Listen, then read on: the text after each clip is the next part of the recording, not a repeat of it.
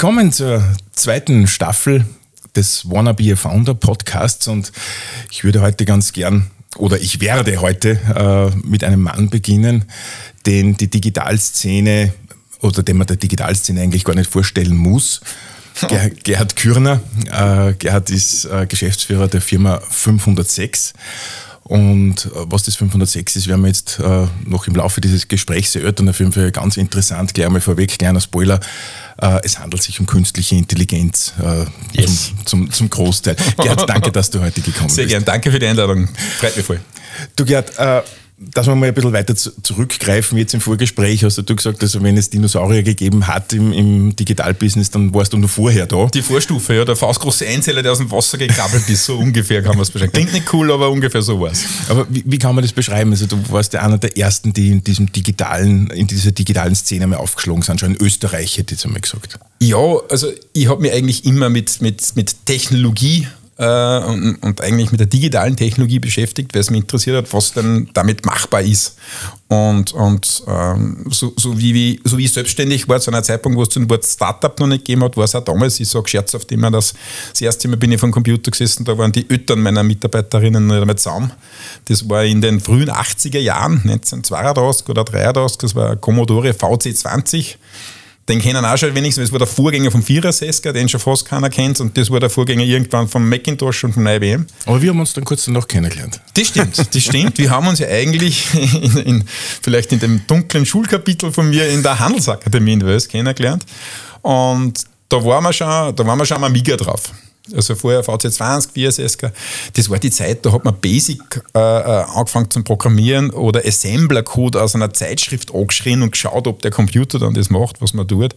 Ähm, dann ist ja Ende der 80er Jahre die ersten Vorstufen vom Internet, so BTX geheißen, das war von der österreichischen Post quasi ein geschlossenes Netzwerk mit einem Akustikkuppler, wo es dann den Telefonhörer quasi mit Klettverschluss auf eine Muschel aufgepickt gespickt hast und dann versucht hast, quasi durch Code irgendeinen Kontakt herzustellen, also weit nur vom Modem.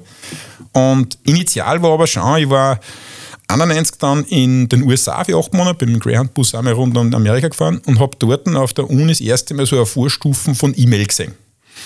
Und da habe ich wirklich gedacht, okay, das ist jetzt voll geil, richtig geil. Die schreiben sich da irgendwas hin und her und das, das funktioniert. Und ich habe aber zu dem Zeitpunkt gar nicht gewusst, was man damit eigentlich anfangen soll. Also da war es so, so, wirklich, was du sagst, okay, was kann man denn damit machen? Und das hat sich immer weiter raufgezogen. Ich habe dann Anfang der 90er Jahre extrem erfolglos versucht, den österreichischen Markt CD interaktiv zu implementieren. Das kann man sich ja gar nicht mehr vorstellen. Computer haben ja damals ein CD-ROM-Laufwerk gehabt und haben kein Video abspielen können. Also das hat es ja gar nicht gegeben. Und dann ist Full-Motion-Video gekommen mit einem CD-Laufwerk, einem proprietären, das Philips entwickelt hat. Full Motion war damals 640 x 480, das ist halt Briefmarke. Das war sieben Jahre vor der DVD. Ein Jahr lang habe ich das probiert. Ich habe sogar bei Dollesal und Rossach einen Termin gehabt. Die kennen die Ödern noch. Das waren die, die die Queen-Videos gemacht haben auf MTV. Ja, und so hat es sich weiterentwickelt. Dann ist das Internet gekommen. Die erste Webseite haben wir gemacht. Ich glaube, das war 95, 96.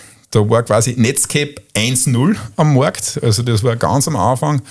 Und dann hat es mir ein bisschen in die Privat-TV-Richtung verschlagen, habe damals dann aufbauen, mit aufbauen dürfen äh, den Digitalbereich WT1, LT1, KT1 und habe dann Ende der 90er Jahre das erste Streaming-Angebot gehabt. Kann man sich gar nicht mehr vorstellen heute, aber mit IMAX und, und einem Streaming-Server hat jeder Lokalfernsehsender seine Videos mit unserer Technologie digitalisieren können und dafür hat er uns die Werknutzungsrechte gegeben. Jetzt kann man sagen, okay, das war jetzt schon ein wenig knapp an der Grenze, aber insgesamt war es so, dass wir dann auf einem riesen Pool an Beiträgen gesessen sind. Und das war mit der Teil, warum die Firma dann die Styria, damals der größte Verlag und, und Publisher Österreichs, diese Firma übernommen hat. Und dann habe ich mich eigentlich eher wie soll ich sagen, scherzhaft bei der Föstalpine beteiligt, äh, beteiligt sogar schon, beworben natürlich nur. Äh, meine Frau hat immer gesagt, ich weiß eigentlich nicht genau, was du machst. Ich habe Film und Video auch gemacht, habe sogar meinen Staatspreis für Video gewonnen. Und habe ich gesagt, naja, schau her, das suchen sie genau. Und habe ich das Stelleninserat der Föstalpine gezeigt, da ist um dieses Passwort gegangen, äh, Content Management, das war, und Portals, Anfang der 2000er Jahre. Und dann hat er gesagt, ja, warum bewirbst du dich dann nicht? Sag, ja, bist wahnsinnig bei einem Streukonzern, was tue ich dort? Habe ich beworben. Wahrscheinlich die schlechteste Bewerbung aller Zeiten. Und bin dann wirklich zu einem Gespräch eingeladen worden. Und in dem Gespräch dürfte ich scheinbar überzeugt haben, weil drei, vier Wochen später haben sie sich gemeldet und haben es mich genommen. Sie haben so bis ins Jahr 2006, wo ich Konzernsprecher war, ist keinen Lebenslauf von mir gehabt, weil das haben sie übersehen, dass ich den wieder eingereicht habe. Ich glaube, das weiß ich nicht worden, weil ich sage, mit einem eher unterdurchschnittlichen Handelsschulzeugnis bist du, kommst du heute nicht einmal in ein Assessment Center rein. Und so hat dann die Föstalpine-Karriere begonnen, habe dann dort alles, was digital war, gemacht, war dann im IT-Management, Ausgliederung IT, obwohl ich IT auch nie gemacht habe. Habe dann ganz viel beim Wachstum, die Divisionen, der ich war, ist von 100 auf 800 Millionen durch Zukäufe angewachsen und war für IT und Kommunikation verantwortlich, also das war ein permanentes Wettrennen. Und habe dann irgendwann einmal, ich weiß nicht, das war so Beludem übernahmen noch und ein paar andere Dinge auch noch, also lauter große Kisten, immer im Flieger gesessen, irgendwann gesagt, okay, eigenartigerweise sagen alle, ich mache den Job gut und auch meine Vorgesetzten und, und, und Vorstände sind super zufrieden und ich quäle mich jeden Tag aus, aus dem Bett und wieder in den Flieger rein. Und bin dann draufgekommen, irgendwie, dass alle sagen, das ist super und auch stolz, was man erreicht hat, aber es ist nicht meins. Und habe mir dann ein Jahr lang aufgeschrieben, jeden Tag, Evernote habe ich immer noch, was möchte ich denn eigentlich wirklich machen? Weil das ist so, wir, wir kommen wieder in ein Zeitalter, wo nicht die Antwort relevant ist, sondern die Fragestellung, gerade was das KI-Thema betrifft. Jeder kennt wahrscheinlich den Film, die Antwort ist 42, das hast du halt davon, wenn du keine gescheite Frage stellst. Und die habe ich mir selber gestellt und da habe ich fast ein Jahr braucht. Und dann ist ganz klar rausgekommen, egal welche Karriere das ich habe, egal was ich mache, ich möchte im Digitalen meine Ideen und meine Projekte umsetzen. Da kennst du wahrscheinlich einen Haufen Startups, die wissen das mit 17 oder 21, ja, ich habe 45 werden müssen. aber, aber, trotzdem hast du einen, einen, extremen Erfahrungsschatz damals aufgebaut. Ich kann mhm. mich erinnern, du warst ja einer der ersten Organisatoren von LAN-Partys äh, ja, seiner genau, Zeit. Genau. Äh, kann ich mich erinnern. Also der Erfahrungsschatz ist, ist ja ganz gewaltig. Also Vor allem, was nicht funktioniert. Also ich sage, ja. es gibt der, der, größere Anteil davon war ja ganz sicher nicht, was alles funktioniert, weil das aus, aus der ISO ist ausprobieren. Aber welche Dinge nicht funktionieren oder on the, on, the long run nicht funktioniert, das ist sozusagen das, da kann man durchaus sagen, das ist ein ziemlich breiter Erfahrungsschatz. Erfahrungsschatz. Das heißt, du bist dann quasi äh, Konzernsprecher bzw. Kommunikationschef gewesen in der, in der Bin ich dann auch geworden, ja. Genau. Föstalpine. Und hat dich dann nicht mehr interessiert. Und dann hast du gesagt, äh, geh wieder Privatwirtschaft will ich nicht sagen, du warst immer schon in der Privatwirtschaft, aber gehe ich weg vom großen Konzern. Ja, genau. Ja. Also das, was keiner verstanden hat damals, dass man, ich sag, ähm, im, im, im, ich war Leiter der Konzernkommunikation, habe dann ganz viele digitale Sachen auch mitgemacht, war beim Firmenwachstum, das geht ja auch um bei M&E-Sachen, was der Firma übernimmt, ist auch viel Kommunikation, war da überall mit dabei. Beludem war mit über 4 Milliarden die größte Übernahme der österreichischen Geschichte, wo ich im Kernteam habe sein dürfen. Ich war in Holland draußen, habe einen Job gehabt in Deutschland, war in den USA, äh, dort das mit aufgebaut, war in Asien sozusagen bei der Integration der Töchter. Also das, was man jetzt so vermeintlich den Top-Management-Job mit dementsprechenden Verdienst, keiner Freizeit und permanent im Flieger und knapp an der Handkarte. Nur die Frage hat sich für mich nie gestellt, wie komme komm aus einer selbstständigen Familie, wo es Up-and-Downs gegeben hat, also wo man ganz erfolgreich war, aber auch wo es Insolvenzen gegeben hat, die ich als Jugendlicher miterlebt hat, die mich massiv geprägt haben. Also da kriegst du einen anderen Blick drauf und dann bist du nicht anfällig auf das ganze Thema, wenn da oben auf Alpine Pickel sitzt und du hast auf einmal tausend neue Freunde, weil die entweder Geld von dir wollen oder Einfluss auf den Vorstand, da ist man dann immun. Und deswegen war für mich das Thema, bist du wichtig und fährst mit einem Fahrer und fliegst mit dem Privatjet sozusagen irgendeinen Business-Termin, war nie das Thema. Das war nett, das war cool, aber wenn ich es nicht habe, war es mir eigentlich egal. Und da war dann die Entscheidung, eben wie ich es gesagt, irgendwann nach einem halben Jahr war klar, ich muss irgendwas im Digitalen machen und ich möchte mich aber jetzt nicht selbstständig machen als Vortragender oder Coach oder sowas, das können andere besser wie, ich möchte die Dinge machen. Und beim Machen möchte ich jetzt nicht von Null anfangen. Ich möchte schon gleich geile Projekte machen, da brauche ich Leute, das dauert lang und habe deswegen angefangen zu suchen, wo ich mich nicht irgendwo beteiligen kann. Und im Digitalagenturbereich hat es fast nichts gegeben oder nichts Gescheites. Jetzt habe ich in den normalen Agenturbereich geschaut, wo es ein Nachfolgerproblem gibt und dort bin ich auch dann fündig geworden und das war der Umstieg vom Konzern eigentlich in eine eher printlastige Werbeagentur. Hm. Äh, war jetzt ganz witzig deine Aussage, dass das äh, Präsentieren, Kommunikation andere besser kennen wie du. Also würde ich jetzt mehr anzweifeln. Aber, aber, aber trotzdem, hast, du hast dann eine Werbeagentur de facto übernommen, gekauft, wie auch immer. Ja? Äh, also bin eingestiegen. Ein Gesellschaft ist ausgestiegen ja. und mhm. ich bin eingestiegen. Bist eingestiegen. Warst dann ein paar Jahre dort. Ja. Äh, und hast du dann weiterentwickelt, nennen wir es einmal so, aus dem Business der Werbeagentur, der Digitalagentur hast du dann nochmal spezialisiert mit 506? Ja, eigentlich nur mehr neu erfunden. Also ich habe, ich hab, ich hab mein, das war die, damals die Strobel-Kriegner Group, war eine bestehende Agentur, die sehr stark im Handelsbereich, Hintersport und Co. tätig war, sehr printlastig, schon digital Aufbau gehabt, aber jetzt nicht das, was ich unter digital verstehe, also nicht Technologie, sondern Website-Inhalte machen und dort beteiligt. Dann haben wir es umbenannt in Lundig 2, haben dann relativ viel am Busch gehabt, weil die, die Branche eh relativ eingeschlafen war in Oberösterreich.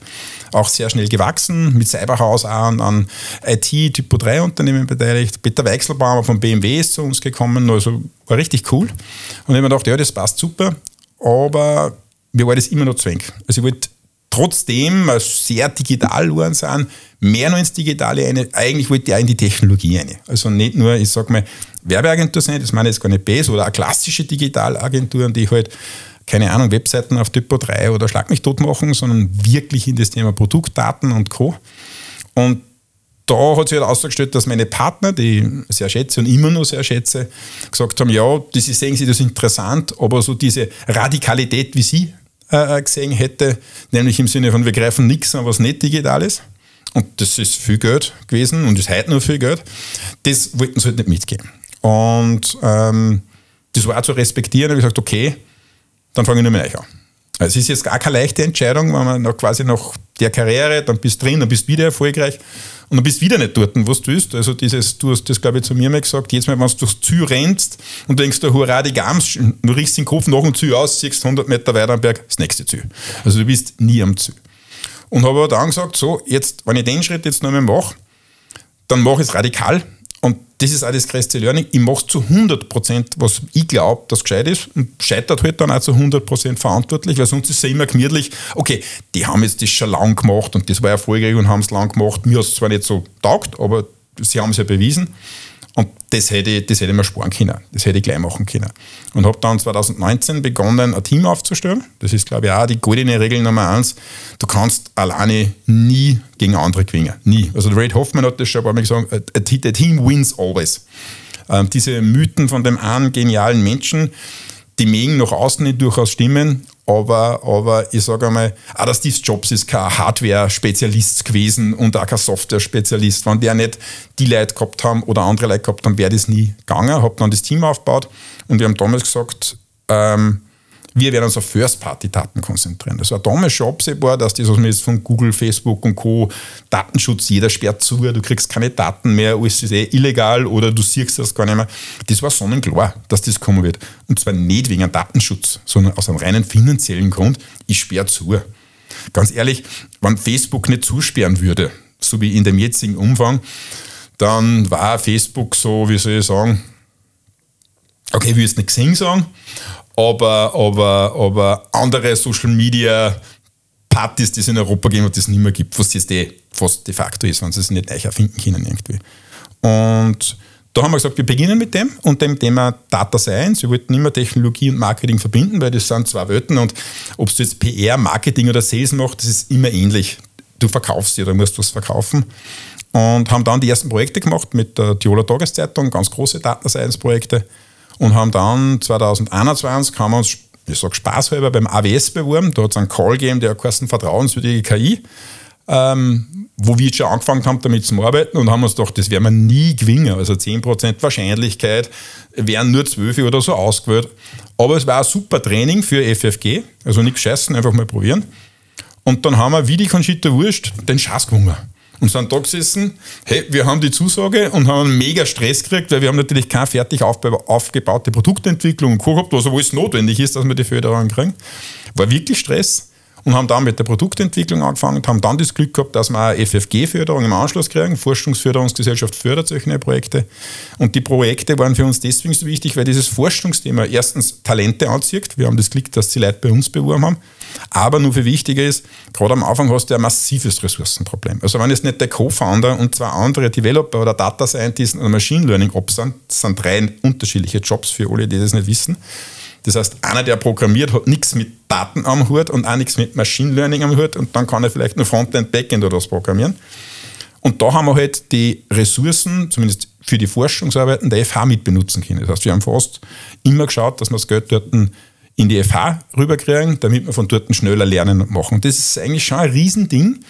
Es ist ein bisschen administrativ, ja, aber man soll es nicht abschrecken lassen, das, das hilft schon sehr stark. Und gerade bei den neuen Themen, wir haben meistens mit Hagenberg zusammengearbeitet, weil wir dort durch Andreas Stöckel, der bei uns Head of Data Science ist und Professor ist, wissen, die haben Kompetenzen. Ich glaube, es ist eh unbestritten, gibt eh genug Startups, die ja du gut kennst, die quasi irgendwann einmal dort studiert haben und haben dann die ersten Produkte sozusagen damit entwickeln können.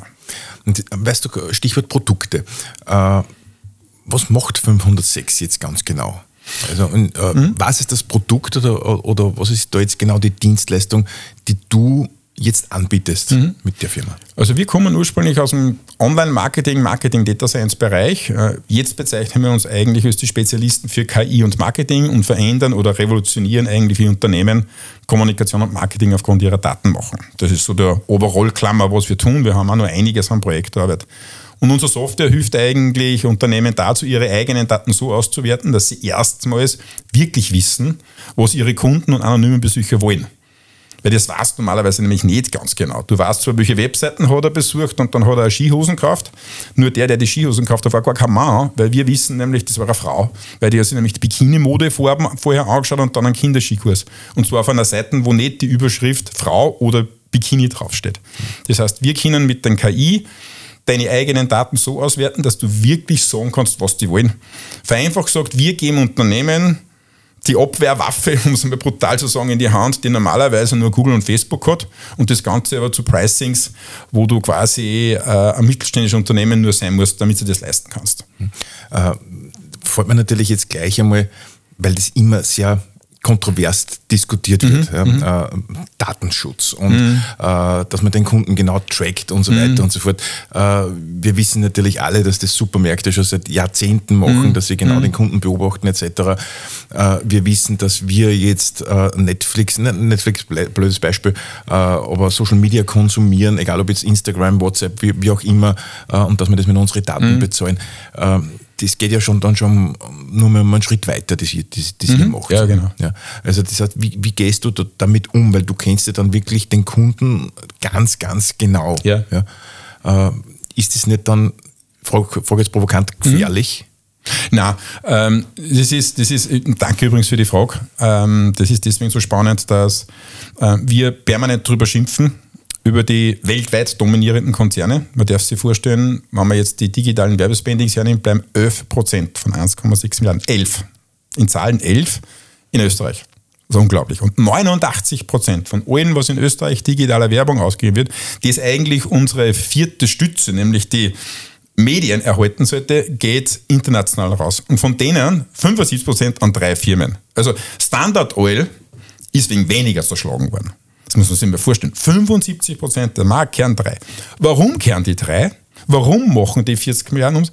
Weil die frühzeitig gelernt haben, aus deiner Information, die du freiwillig bei denen hinterlässt, es zwingt dich niemand dazu, was du likest, was du schreibst, sondern diese Daten anfangen an zum Auswerten.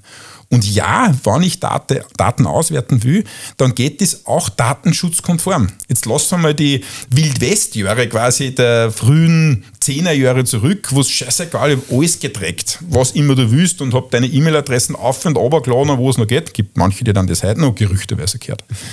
Ähm, vergessen wir das einmal und gehen wir in die, in die Phase rein, wo ich sage, eigentlich, wenn es funktionieren darf, also wenn ich das Service kriege, das ich haben möchte, das für mich gut ist, dann darf es mir ja eh gefallen. Der Grund, was du sagst, warum ich da eher so pessimistisch bin, ist, die nutzen das ja nur, dass sie mir irgendeinen Schrott verkaufen können oder mit irgendeiner Scheißwerbung. Schön, wenn ich es so blöd sage. Ich, muss ich muss dann gleich Piep einmachen. Also, die, die diese Piep-Werbung machen dann, genau. Ich habe nicht Fuck gesagt, weil da war es auch Doppel-Piep, sorry.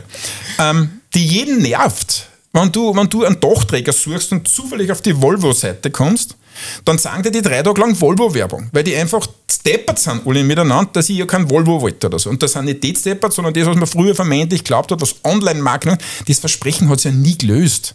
Weißt, wenn wer erzählt, es ist alles dreckbar, ein Schmoren. Gerald, ich kenne die größten Werbespender andere, die großen Mediaagenturen. Die Kennzahlen dort sind CPM, Cost per Mill, früher hat man TKB gesagt, also Tausender Kontaktpreis. Das sagt nur aus, wie billig ich quasi diese Werbung einkauft. Das sagt nichts von der Wirkung aus. Wenn ich 27.000 Mal die Tante Mitzi erwische oder eine Volksschule am, am IDEP, sagt es nichts aus. Dann der Kost per Klick und wie viel draufklicken. Das ist das, wir messen alles. Weißt, das kann ich aber, wenn du auf der Straße sitzt und schaust, jeden, der das FH-Schüler gegenüber anschaut, kannst du es auch mitzählen. Da brauchst du jetzt nicht Genie sein. Dass wie viel auf der Webseite dann ankommen, was eh nie stimmt. Es gibt irgendwelche, die glauben, wenn 100 Klicks auf einen Banner sind, kommen 100 Leute auf der Webseite an. Also wir haben das gesehen in so Data-Audits, Alter, da verlierst du zwischen 15 und 30 Prozent dazwischen. Das weiß auch Google, die streiten so, aber sie wissen es.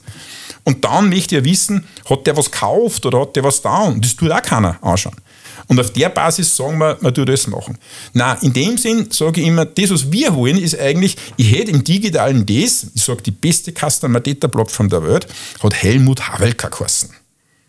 Der Helmut Havelka ist ein Betriebssystem, das ist von 19 irgendwas bis vor ein paar Jahren gelaufen, für eine Wiener Kaffeeindustrie gewesen, wann du eingegangen bist. Und der Havelka hat dich gesehen, dreimal hintereinander, dann hat er gewusst, wo du gern sitzt. Der hat gesagt, ah, Herr Kühner, sind Sie wieder mal da, wie geht's denn der Frau? Bitte, wollen Sie wieder einen Topfengulatschen oder darf ich Ihnen was anderes geben? Sag ich, nein, geben Sie das Übliche, aber haben Sie was Frisches? Ja, hätte ich das noch. Also jemanden, der mich umsorgt, ohne mich zu bedrängt, weiß, was ich wirklich will nicht, was er will und schaut, dass ich das dann kriege. Das Versprechen hat Online-Marketing nie eingelöst. Ganz im Ernst, die ganze super Hyper-Personalisierung. Sag mir bitte einen Newsletter, einen guten Newsletter, der die Interessen und nur die Interessen, Gerald, von dir personalisiert dir zuschickt. Du hast Mann, Frau, Wirtschaft, nicht, lauter so Quagel und krieg jeden Müll oder Dreck. Warum sagt denn jeder, das interessiert mich nicht? Er weiß nicht relevant ist, weil der Schatz Newsletter, piep, Entschuldigung, vergessen, weil der schon wieder unrelevant ist. Und diese Relevanz herzustellen, auch im Sinne von ich frage dich oder nicht, wobei das ich frage dir ein zweischneidiges Schwert ist, weil das Thema was mit, dass Datenschutzkonformität ist, dass ein User wissen soll, was seine Daten ist vollkommen richtig. Aber der Wahnsinn, der aufgeführt wird mit Tracking, nicht Tracking, ja und nein, was die Social Media sowieso alle nicht tun, ja zu einer Usability führt, die nicht funktioniert. Also das hebt das eine das andere auf. Aber grundsätzlich war es ja schön, wenn ich wisse, du kannst auf meine Bedürfnisse genau mir das Richtige machen. Ich muss so nicht jedes Mal sagen, nein, ich hätte jetzt gerne Blumen für meine Frau und die mag jetzt keine lila und ich hätte gerne einen weiß-grünen in der Größe. Und wenn ich das nächste Mal komme sage, schauen Sie, können den Hammer, ein bisschen was Nächstes, mal was anderes, oder wollen Sie wieder den? Dann sage ich, her damit, passt perfekt. Und das, also das Wirkliche verstehe. Oder nur weil du auf Chibo quasi hat wer eine Herrenhosen kauft und Herrenhandschuhe, dass ich dem jetzt nicht Herrenski-Anoraks gebe. Weil eigentlich war das die Frau vom Herrn, das gekauft hat und die hat das eh nicht dafür gekauft und hat sich davor für ganz andere Sachen interessiert. Also wir sind ja nur Lichtjahre davon weg, dass ich da einen guten Service bringe. Und der Grund, warum wir so allergisch reagieren, ist, weil es zu 99% einfach ein Scheißservice ist. Es wird mir was andrat, tausendmal das Gleiche gesagt, was ich nicht brauche, oder es wird mit Informationen gemacht, mit irgendeinem Billigscheiß, das eh nicht funktioniert. Also ganz ehrlich, Werbung hat ja keinen guten Ruf. Also dieser Nächste sagt, jetzt möchte ich mal wieder Werbung sehen. Und was ja da dazu kommt, ist durch unser Aufpassen, dass wir alle super brav sind. Ich meine, das ist eine werbetreibende Geschichte. Wo ist die coole Werbung geblieben? Wo ist das blieben, dass man gesagt hat, die Cannes-Rolle, das ist quasi der größte Werbepreis der Welt, der in Cannes verliehen ist, hat so Zeiten gehen, du bist ins Plus-City ins Kino gegangen und hast eine Stunde lang die Gewinner der Cannes-Rolle angeschaut und gesagt, Alter, ist das geil. Aber jetzt ist es schon alles so brav und ich kenne wen, da ist die Kampagnenauswertung von, wie sie erfolgreich oder nicht ist, sie war super, Herr Köhner, es ist nichts passiert. Sage ich, was? Ja, es ist nichts passiert. Wir haben keine E-Mail gekriegt und es waren auch keine schlechten Kommentare. Okay, wenn das das Kriterium ist, dann ist es, dann sind wir am sinnlos Ost Nummer eins. Aber das ist so wie Content, auch wieder ein großer Kunde, ein Posting, Werbung um was anderes was machen und sagen das, weil wir die Daten natürlich sehen, sage ich, ja, der hat nicht funktioniert und dann frech wie ich bin, sage ich, ja, und wieso hat der leicht nicht funktioniert? Das ist ja der Schwächste. Ja, wir haben, an dem Tag haben wir nichts Gescheites gehabt. Deswegen haben wir einfach was Organisches gemacht, Normales. So auf die Art, der neue Herbstkatalog ist da. Dann habe ich gesagt, was hat das jetzt für einen Nutzen, dass der neue Herbstkatalog da ist? Also, naja, wir haben uns gedacht, bevor wir gar nichts machen, machen wir lieber sowas. Sag ich, stellen Sie Ihnen das mit dem echten Leben. Wenn ich jetzt den Gerald auf der Straße treffe, und ich denke mir, ich winke ihm, sage Servus und gehe weiter. Und ich denke mir, ich werde jetzt mit ihm reden. Mir fällt zwar nichts Gescheites ein, aber ich werde jetzt einfach über Profistricklieseln reden und Umtopfen von Sommerblumen. Der macht das einmal, weil er nett ist zu mir, hurcht sich das an und beim nächsten Mal wechselt er die Straßenbahn an mich sieht. Weil er sagt, das ist kompletter Schwachsinn, was man, das ist nicht relevant, das blasst mir nur zu. Und das wird immer noch nicht verstanden, dass die Relevanz bei den Dingen das Geheimnis ist. Und wenn ich das wüsste, was wirklich relevant ist, tue ich mir beim anderen leichter. Und wir kommen jetzt erst in das Zeitalter. Darum sage ich, TikTok ist das beste Beispiel. Also TikTok hat verstanden, einen massiv argen Algorithmus zu schreiben, der das so sticky macht, dass selbst Insta und wie es alle geheißen hat, die Platzhirschen, also wenn du sagst zu mir, darfst du nicht, aber gibt es wen, der das nächste Facebook entwickelt oder gibt es wen, der eine Facebook-ähnliche Video-App macht, vor drei Jahren, wie TikTok ist, dann hast du wahrscheinlich schallendes Gelächter ausgebrochen. Also bei mir, bei anderen war es freundlicher gewesen und wir gesagt, Alter, bist du komplett angerannt oder was? TikTok hat es geschafft. Aber nicht, weil TikTok irgendwie so besonders neu ist oder weil es von der Musikseite gekommen sind, sondern einfach die unglaublichen Algorithmus geschrieben hat, der die beinahe süchtig macht. Ich meine, das ist so, die wenigsten wissen, dass aus dem Land, wo es ursprünglich kommt, in China, ist für unter 18-Jährige die TikTok-Zeit reglementiert, kein Gesetz. Da sagt, da sagt quasi die Polizei, du darfst nicht länger wie zwei Stunden schauen. Also das ist kompletter Irrsinn. Und das sind so Dinge, die uns nicht bewusst sind. Und ich erlebe es im Medienbereich immer wieder, man schimpft auf die Bösen da drüben. Und ich sage, ja, hast du schon mal angeschaut, was hast denn du für Daten? Kannst du das auswerten? Kannst du mal versuchen, denen auch das zu geben, was sie wirklich wollen? Na, das ist so aufwendig, das ist so schlimm, das ist so anstrengend. Ich sage, ja, aber was, was, was, was dann? warten, bis Facebook und Google nicht mehr da sind. Also wir sind sehr schnell im Thema, was die anderen alles falsch machen, die uns komplett dominieren. Das ist so wie der Bodybuilder, du siehst, na, der hat sicher was geschluckt. Aber dass du jeden Tag 10 Stunden trainieren musst dafür, das blendet man dann wieder aus. Und das ist ein bisschen die Gefahr. Wir sind grundsätzlich nicht die technikfreundlichsten, das habe ich unter Föstalpine Zeit schon gesehen, aber gerade dieses Thema, kann ich aus Daten was machen, kann ich aus dem mehr was machen, in dem liegt halt viel drin. Das Data-Zeitalter heißt ja, es ist deswegen so relevant, weil Geschäftsmodelle durch Daten bestimmt werden und nicht durch Software per se. War vorher Software Eating Eats the World, weil einfach Automatisierung so eine Höhe war, ist Automatisierung jetzt per se ohne einen Background nichts mehr. E-Mail automatisieren, Werbe automatisieren. Ich meine, die Industrie hat das gesagt vor 30 Jahren. Also wer weiß das nur in die 70er und 80er, sind die Roboter in der Produktion gekommen. Und da hat der Roboterarm die Motor haben umgekommen und nicht mehr die drei Gastarbeiter das irgendwie. Also das ist ja schon lang vorbei. Und ich glaube, das wird oft übersehen. Und weil es halt bequemer ist, dass man sich einfach dem Ganzen nicht widmet oder kümmert. Aber nein, es geht. Und es ist sogar die einzige Chance, wie es du in der Zukunft bei vielen dieser Themen die Möglichkeit findest, international überhaupt nur eine Rolle zu spielen. Weil wenn man sich das, das Thema ein bisschen vierer schreibt, ist, wir können super gut Industrie und Gewerbe produzieren und hängen noch beim Thema Startups, Digitalisierung und anderen Themen. Warum nicht dieses Produzierende mit KI und anderen Möglichkeiten als Vorteil wieder zu kriegen. Das heißt aber, aber eure Software, äh, hat die mhm. jetzt einen bestimmten Namen oder heißt die einfach 506? Nein, das ist quasi die äh, äh, Custom Intelligence Plattform von uns. Also die hilft dann quasi KMUs, größeren Unternehmen, äh, etablierten Unternehmen, dass sie erstens einmal den Kunden wiederum besser, besser verstehen. Die hilft dir, dass du verstehst, ja. was er wirklich will. Und zwar abseits der Transaktion hat er Skihosen gekauft, sondern ich weiß zum Beispiel ganz genau, was hat sich denn der angeschaut oder nicht. Ein einfaches Beispiel, wenn ich sagen ich möchte gerne alle außerholen, die an Nachhaltigkeit interessiert sind. So, wenn du jetzt ein normales CRM oder was anderes, was du nicht hast, und keine Seiten hast, die nachhaltig hast, kannst du nicht außerfüttern unser, unser vor, vortrainiertes Modell, das wir mit den Daten, weiß aber ganz genau, dass Strom sparen, Photovoltaik, Secondhand, alles Nachhaltigkeitsthemen sind. Das heißt, wenn ich weiß, dass der diese Inhalte sich anschaut oder mit dem beschäftigt, dann muss er dafür zuständig sein. Oder bei einem Möbelhaus, das Möbeln zum selber zusammenbauen anbietet quasi, ist auch nur ein Trend des Internet, geht er wieder vorbei, relativ klein und irgendwo aus Schweden. Da ist zum Beispiel auch so, dass ich sage, mich würde es interessieren, ob der Besucher eigentlich vorhat, dass er umzieht oder bald umziehen will, weil dann können die dem ganz andere Angebote machen. Und normalerweise kannst du es nicht sagen. Nachdem wir aber die Produkte analysieren und Fragen stellen können, kann ich sagen, okay, der hat jetzt der Ausziehcouch und Beistelltisch dazu genommen. Das ist üblicherweise das, was du in einer Studentenwohnung brauchst, aber sicher nicht daheim. Dann hat er sich angeschaut, sozusagen, Grundrisse oder Planungen für studentisches Leben und ein paar so Dinge. Das heißt, die Wahrscheinlichkeit, dass der demnächst umzieht, ist extrem hoch. Und das können die antrainierten Sprachmodelle mit deinen eigenen Daten mittlerweile machen. Und wir gehen ja nur einen Schritt weiter. Wir zeigen dir das nicht nur, sondern sagen so, und jetzt tu was mit denen. Wenn der das nächste Mal auf die Webseiten kommt, sagst du ihm im Banner, übrigens Studentenwohnungsangebote hier, Berater für kostengünstiges Wohnen im Studentenheim auch hier.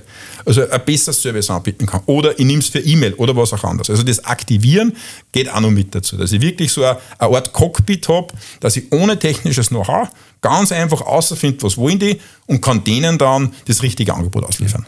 Und fasse noch einmal zusammen. Äh, im, im, Grunde genommen arbeitet ja äh, Google, Amazon und so weiter, die arbeiten ja ähnlich, mhm, ja, mhm. weil die schauen sich ganz genau an, äh, weiß ich nicht, äh, nennen wir jetzt einfach einmal eine Frau, äh, mittleren, also jüngeren Alters, mhm. die halt schon mhm. äh, ständig irgendwelche Babysachen, nehmen wir mal einfach ein ja. blödes Beispiel her, ja. äh, googelt oder auf Amazon schaut, mhm. ja, dann kann man mit ziemlicher Gewissheit einmal davon ausgehen, dass die in den nächsten paar Jahren irgendwann einmal ein Kind kriegen möchten. Mhm. Ist das mhm. richtig? Ja? Könnte sein, ja. Und auf dieser mhm. Basis arbeitet jetzt auch ihr äh, mit, mit, mit eurem, äh, mit, mit eurem Software-Tool nicht nur für Babykleidung, sondern für jedes Industrieunternehmen, für, genau. für alles. Ja. ja, nur der, der, große Unterschied ist, dass früher diese ganzen Recommendation Engines und auch von den großen waren ja eigentlich statistische Modelle. Das war Facebook das gleiche. Facebook hat gewusst, wenn der Vorname Kalle ist, dann bist du Mann. Und wenn du das klickt, hast du das, also gelabelte Daten, strukturiert, so wie in ein CM. Und der richtige Erfolg ist gekommen, wir es umgestellt haben, dann eigentlich alle miteinander von rein strukturierten Daten auf KI-basierte Daten, also wo es dann anfängt zum Rechnen. Das kannst du da gerne ausprobieren, wenn du kaufst einmal drei unterschiedliche Produkte auf Amazon und dann schaust du, was er da unten vorschlägt. Also da ist nichts davon zum Verwenden, weil das dann einfach nur aus der jeweiligen Kategorie ein weiteres Produkt. Also auch dort nicht so weit. Und zu sagen, ich möchte gern wissen, oder eine andere Frage, wenn ich mich, ist, das, der Besucher da ein normaler Mensch oder ist das vielleicht ein Spitzensportler? Das war so unser Modell, weil der kommt zum Beispiel drauf, der, der gerade da ist, ist ein Spitzensportler.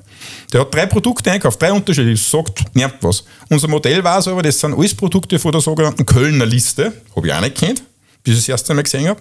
Und die Kölner Liste ist eine Liste, auf der alle nicht dopinggefährdenden Nahrungsmittel drauf sind. Das weißt du als Mensch aber nicht. Du siehst nur Vitamin A, keine Ahnung, D oder das und das weiß ich. Und wenn die weiß, das ist ein Spitzensportler, dann tue ich da ganz was anderes, dass ich den betreue, als wie ich gebe dem jetzt, keine Ahnung, Schwangerschaftstabletten gegen Schwangerschaftsstreifen oder was anderes. Kommt aber eigentlich aus diesem Problem heraus, dass im Internet natürlich immer anonymer worden ist. Also genau, Internet ist genau. sowieso immer anonym. Keine Daten kriege, kein E-Mail habe von dem, keinen Namen, sondern ich weiß nur, da war einer da und hat die, hat die und die Webseiten besucht. Mehr weiß ich gar nicht. Mehr weiß, weiß nur sein Computer war oder sein Handy war, dann hat sich das angeschaut. Mhm. Und aus dem Problem kommt es eigentlich außer, dass ihr dann diese Software äh, entwickelt habt genau. äh, und dahinter auch eine künstliche Intelligenz liegt. Ja, genau. Wir arbeiten schon seit zwei Jahren damit. Und aber dieses künstliche Intelligenz-Thema auch wiederum ein bisschen provokant. Mhm. Äh, man redet ja da schon Ewigkeiten davon. Ja. Ich, vor einigen Jahren waren es einmal die Chatbots und dann ist man draufgekommen. Die haben im Großen und Ganzen nichts mit künstlicher Intelligenz. Das ist eine regelbasierte genau. Sprache-Antwort. Das können wir auch if, then, go to ja. XY, wie im Basic. Und, und dann ist man draufgekommen, dass jetzt nicht so der Brüller sind. Ja, genau. Hat zwar gut funktioniert, aber es ist ja. nicht die Welt revolutioniert worden.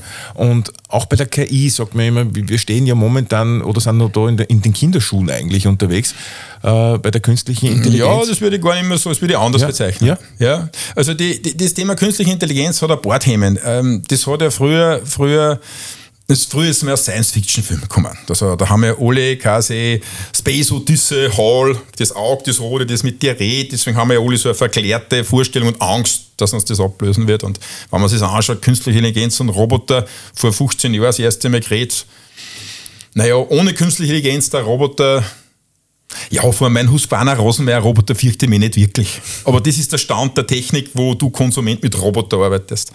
Der Hintergrund war immer das, das hat, die Entwicklung der künstlichen Intelligenz oder des Machine Learnings ist ja uralt.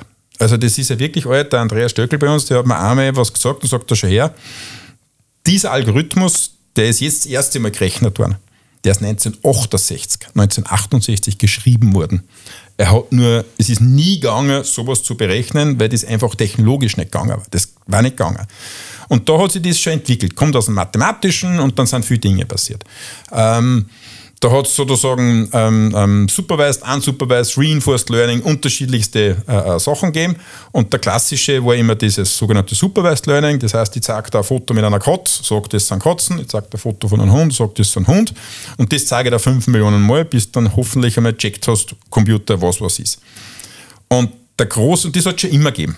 Und wenn man sich überlegt, die Spieleindustrie sozusagen war da recht, weil beim Spieleindustrie hast du quasi das sogenannte Reinforced Learning machen können. Das heißt, du hast die gegeneinander spielen lassen und wenn er gewonnen hat, hast du einen Glob, brave KI, und wenn er es nicht gewonnen hat, hast du du böse KI. Und so hat der dann gelernt, wie er besser wird. Und was man nicht vergessen darf, die Rechenleistung ist massiv angestiegen. Und es hat einen ganz einen großen Sprung gemacht in der Rechenleistung, nicht weil die Computer besser waren, sind, sondern aus der Gaming-Industrie. Wieder mal Gaming Rules the World. Weil wenn du heute ein KI-Rechenzentrum anschaust oder ein REC, wo du große Sprachmodelle machst, dann stecken dort keine normalen Prozessoren drinnen. Dort stecken Grafikkarten drinnen. Also NVIDIA GPUs, Grafikprozessoren. Wenn du dir vorstellst, ein normaler Computer versus ein mit Grafikkarten bestückt, hat einen Unterschied von läppischen 700% Leistungsunterschied. Das heißt, es sind Modelle gekommen, wo gerechnet worden ist. Und dann darf man nicht vergessen, die Großen da draußen, von denen man momentan eigentlich ganz wenig hört, die arbeiten ja seit Jahren dran. Also, wenn man sich vorstellt, Microsoft gibt es eine gute Analyse. Jeder, der Machine Learning oder AI im Titel hat, hat über 4000 Leute. Amazon 3.500 Leute. Facebook, Meta, gehört übrigens in der Branche zu einem der besten AI-Labs. Auch wenn wir alle was haben oder nicht haben damit, aber im AI-Bereich sind die super gut. Allen voran Google mit dem Thema. Also die haben dann DeepMind gekauft, die sitzen sogar in London. Und da ist eigentlich der Durchbruch in den letzten zwei Jahren passiert. Und Durchbruch heißt, dass man vom rein theoretischen Wissen in die sogenannte Applied AI, also in die angewandte KI reingekommen ist.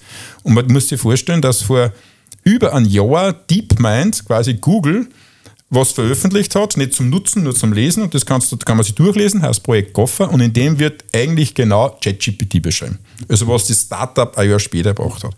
Äh, AlphaFold ist rausgekommen, das kann man so nicht gut erklären, aber die können Proteine falten und erklären. Das ist für die Medizinindustrie sowie die Erfindung des Rades so arg. Also alles Dinge, die schon passiert sind, nur die und mich im Alltag hat es nicht betroffen, weil wir ärgern uns immer nur mit der Siri umeinander, wenn sie im Auto sagt, hey Siri, ruf den an, er ruft irgendwen anderen an.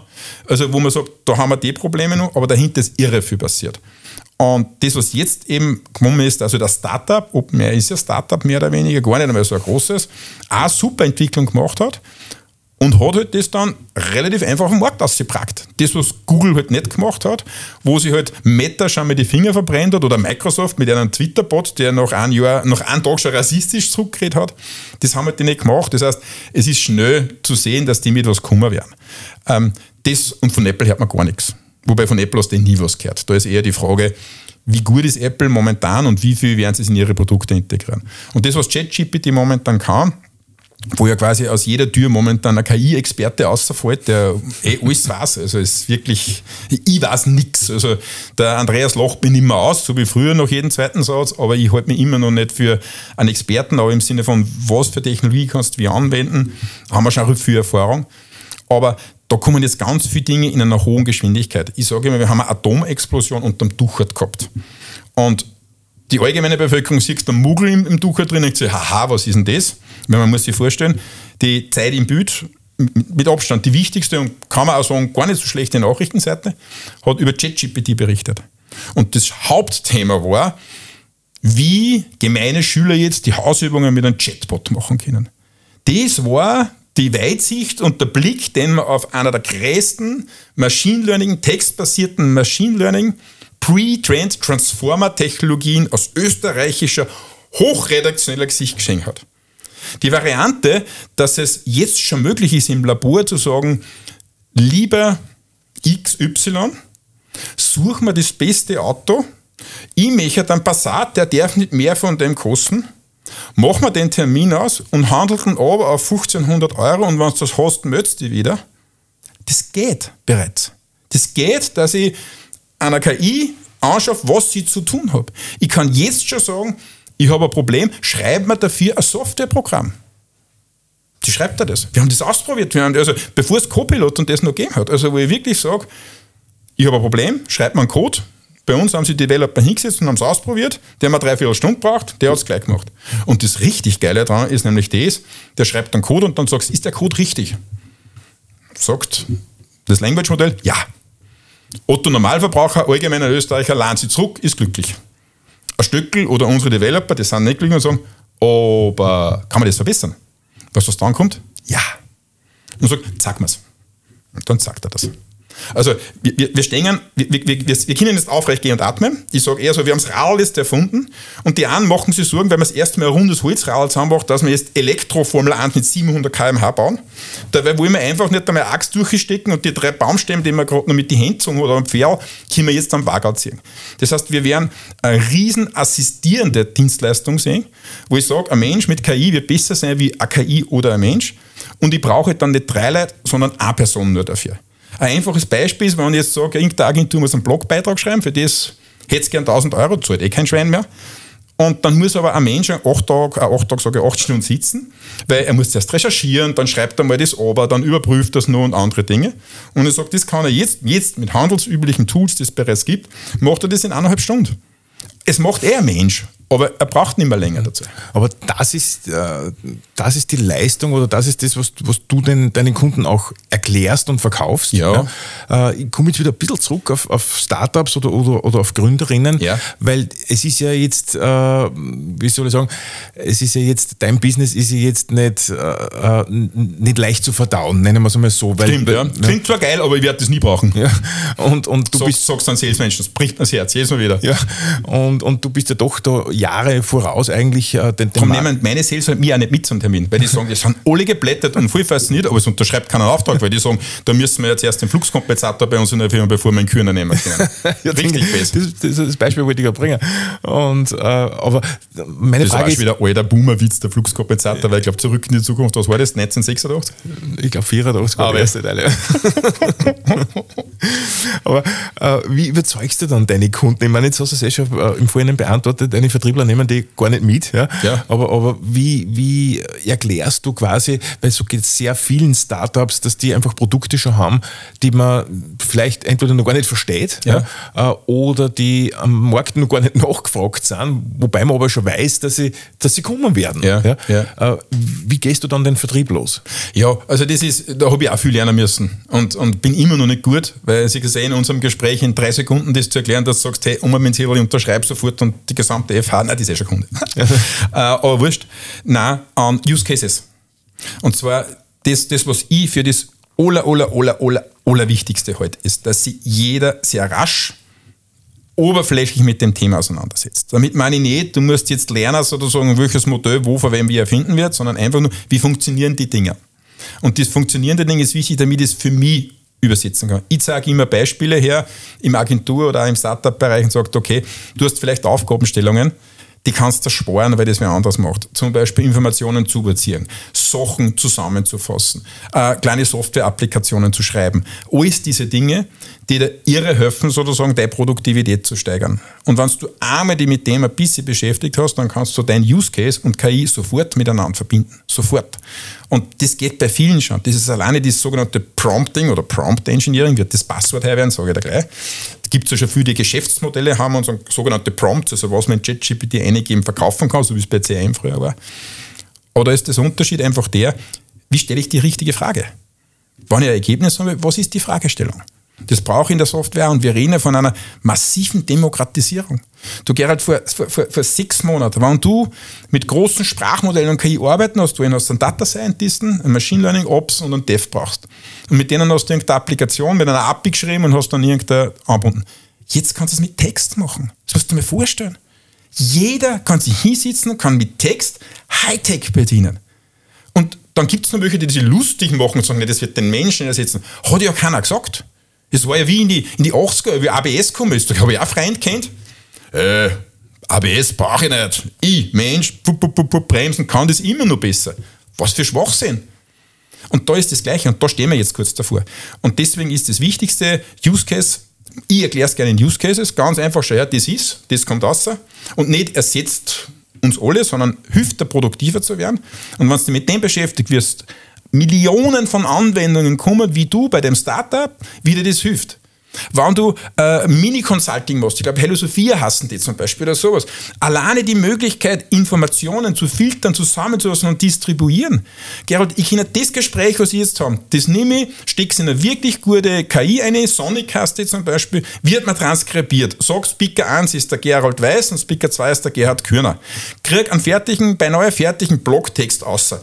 Möchte von dem eine Zusammenfassung haben für einen Blog oder für Facebook, das dauert dann einmal fünf Minuten und dann hätte ich gesagt, und das Ganze tust du bitte mit der, mit der Stimme von der Audrey Hepburn, nur mal mit einem digitalen Avatar dem anderen vorspielen, wenn das will, als Online-Kurs. Das sind Dinge, da hast du vorher zwei Monate braucht und jetzt brauchst du einen Tag dafür. Und diese Dinge muss man sich anschauen. Use Cases anschauen, Dinge ausprobieren. Wir kommen jetzt in das Zeitalter eine, entweder der App-Programmierer ein halbes Jahr nach der Einführung des iPhones oder ich persönlich glaube, wir werden in einer Zeitalter jetzt reinkommen, das so zwischen Mitte der 90er Jahre, wo die ersten Browser entwickelt worden sind und drei Jahre vor dem Dotcom-Crash. Das wird jetzt passieren, weil die großen Modelle, die wird sich jeder holen, wie Art Betriebssystem oder Programmiersprache, aber wie ich die dann anwende, da wird es eine Welle geben. Eine Welle und vielen ist das nicht bewusst, weil du musst dir vorstellen, wenn ich jetzt sage, ich tue jetzt digital durch Texting aber ein Bild generieren, spricht der Gerold am Skateboard am Times Square. Warum nicht? Ich hätte gerne einen HKLS-Plan für den Rohbau. Machen wir einen Elektroplan mit Bauteile und sowas. Ist jetzt nur zu komplex, aber ist nicht mehr so, dass nicht vorstellbar ist, wie es gehen würde. Wir wissen schon, wie es geht. Was uns halt fehlt, ist, wir haben keine europäischen Modelle und uns fehlen die Daten dazu. Aber hätte das Modell und die Daten, kann ich da einen vollautomatischen Plan für Ihr Haus machen. Das heißt, der Architekt oder Elektriker sitzt dann nicht 20 Stunden, sondern zwei. Und das sind Dinge, da muss ich verstehen, wie es funktioniert. Und wenn ich das verstehe, Unglaublich, was da, da wird. Wird eine Riesenchance werden. Mhm. Auch aus österreichischer Sicht und von den Ressourcen, die wir da haben. Ich, ich denke gerade mit meinem menschlichen Gehirn, wie ich das Gespräch jetzt äh, zu Ende bringe. Wir werden alle sterben. Oder 42, je nachdem. Na, weil man kann sich ja noch stundenlang über dieses Thema unterhalten und, und auch philosophieren mhm. letztendlich, weil äh, das Thema polarisiert natürlich und, und äh, Ja, aber die Polarisierung kommt erst, Gerald. Die kommt. Weil jede, die einen machen es lustig und die anderen über die echten Probleme denkt ja noch keiner ja. nach. Und ja. ich sage das in sechs Monaten ist das Passwort, wir werden es wieder anders nennen, aber Halluzination. Mhm. Eine halluzinierende KI. Fata Morgana. Das, mhm. Keiner checkt das nur. Die sagen, ah, gut. Wenn du eine KI fragst oder das ChatGPT fragst, wie hoch der Traunsteuer ist, in einem guten Prompt drinnen, dann wird es wahrscheinlich sagen, irgendwie 840 Meter. Und das wird es so beschreiben, dass es voll glaubwürdig ist. 840 Meter ist der Traunsteuer aber nicht groß, der ist viel größer. Aber das Geile ist, die weiß gar nicht, wie groß ist, die hat es nur, nur, nur geschätzt. Ja aber falsch geschätzt. Das heißt, Halluzinationen werden auch rauskommen. Nimm es im positiven Sinn für Produktentwicklung, so wie du mit den Startups. Kannst geil sein, weil das kann der Wege aufzeigen und das denkst nicht als Mensch. Wenn du aber so naiv bist und das glaubst, was der da sagt, für eine Basisentscheidung und die KI macht das nicht mit deinen Daten, sondern was sie gelernt hat, ich nenne immer die KIs wie das Hirn im Glas drinnen, dann wirst du ein Problem haben. Und auf die Idee ist ja noch gar keiner gekommen. Die Hälfte von dem, du das richtig gut hindruckst, gelungen ist. Und zwar super gut gelungen ist. Also, ich habe einen Prompt gesehen, da kann ich dir sagen, der Dr. Gerald Weiß hat ein Buch über Quantenphysik 2021 auszubringen, ist dreimal in Harvard und zweimal in Stanford sozusagen auftreten und das ist in der New York Times gestanden. Und das zeigt er da an, dass es ausschaut wie echt. In sechs Monaten sind wir auf dem Punkt. Äh das war jetzt kein guter Abschluss, ich weiß. in, in Quantenphysik, also in 100 Jahren kein Buch schreiben. du, Gerhard, herzlichen Dank, dass du gekommen bist. War wirklich hochinteressant. Äh, ich, hab, ich, ich, ich sehe mich selten sehr sprachlos. Ja. Aber es war wirklich sehr, sehr spannend, was da von ja, Ich habe nicht viel Chance lassen, muss ich ehrlich sagen. Ich habe sogar ein paar Mal nicht gegattet, weil man dachte, wenn jetzt Luft will, fragt er was anderes. und und na, absolut interessant und was da auf uns zukommt und äh, wie man das auch unternehmerisch nutzen kann, ja. letztendlich zum, ja. zum, Kunden zu kommen, um wieder um, um auf. Bring KI to Action. Ja. Wie kann ich es in die Anwendung bringen? Wir brauchen keine Theorie. Die, wir werden die Probleme nicht in der Theorie lösen können. Ja, wenn es in der Lösung gehen und, und, und, du hilfst aber den Unternehmerinnen und Unternehmern dabei, mit, mhm. mit 506 äh, wirklich den Kunden zu targeten. Äh, ich sage es trotzdem, machst da gern Vorträge, machst sehr gute mhm. Vorträge in dem Bereich. Äh, Gerhard Kühn Döner, äh, 506 CEO und Gründer, äh, mittlerweile über 20 Leute oder wie 24, 24, 24 mhm. Leute mhm. Äh, in Linz in der Tabakfabrik. Gerd, herzlichen Dank, dass du heute gekommen bist. Gerald, vielen Dank. Danke für die Einladung.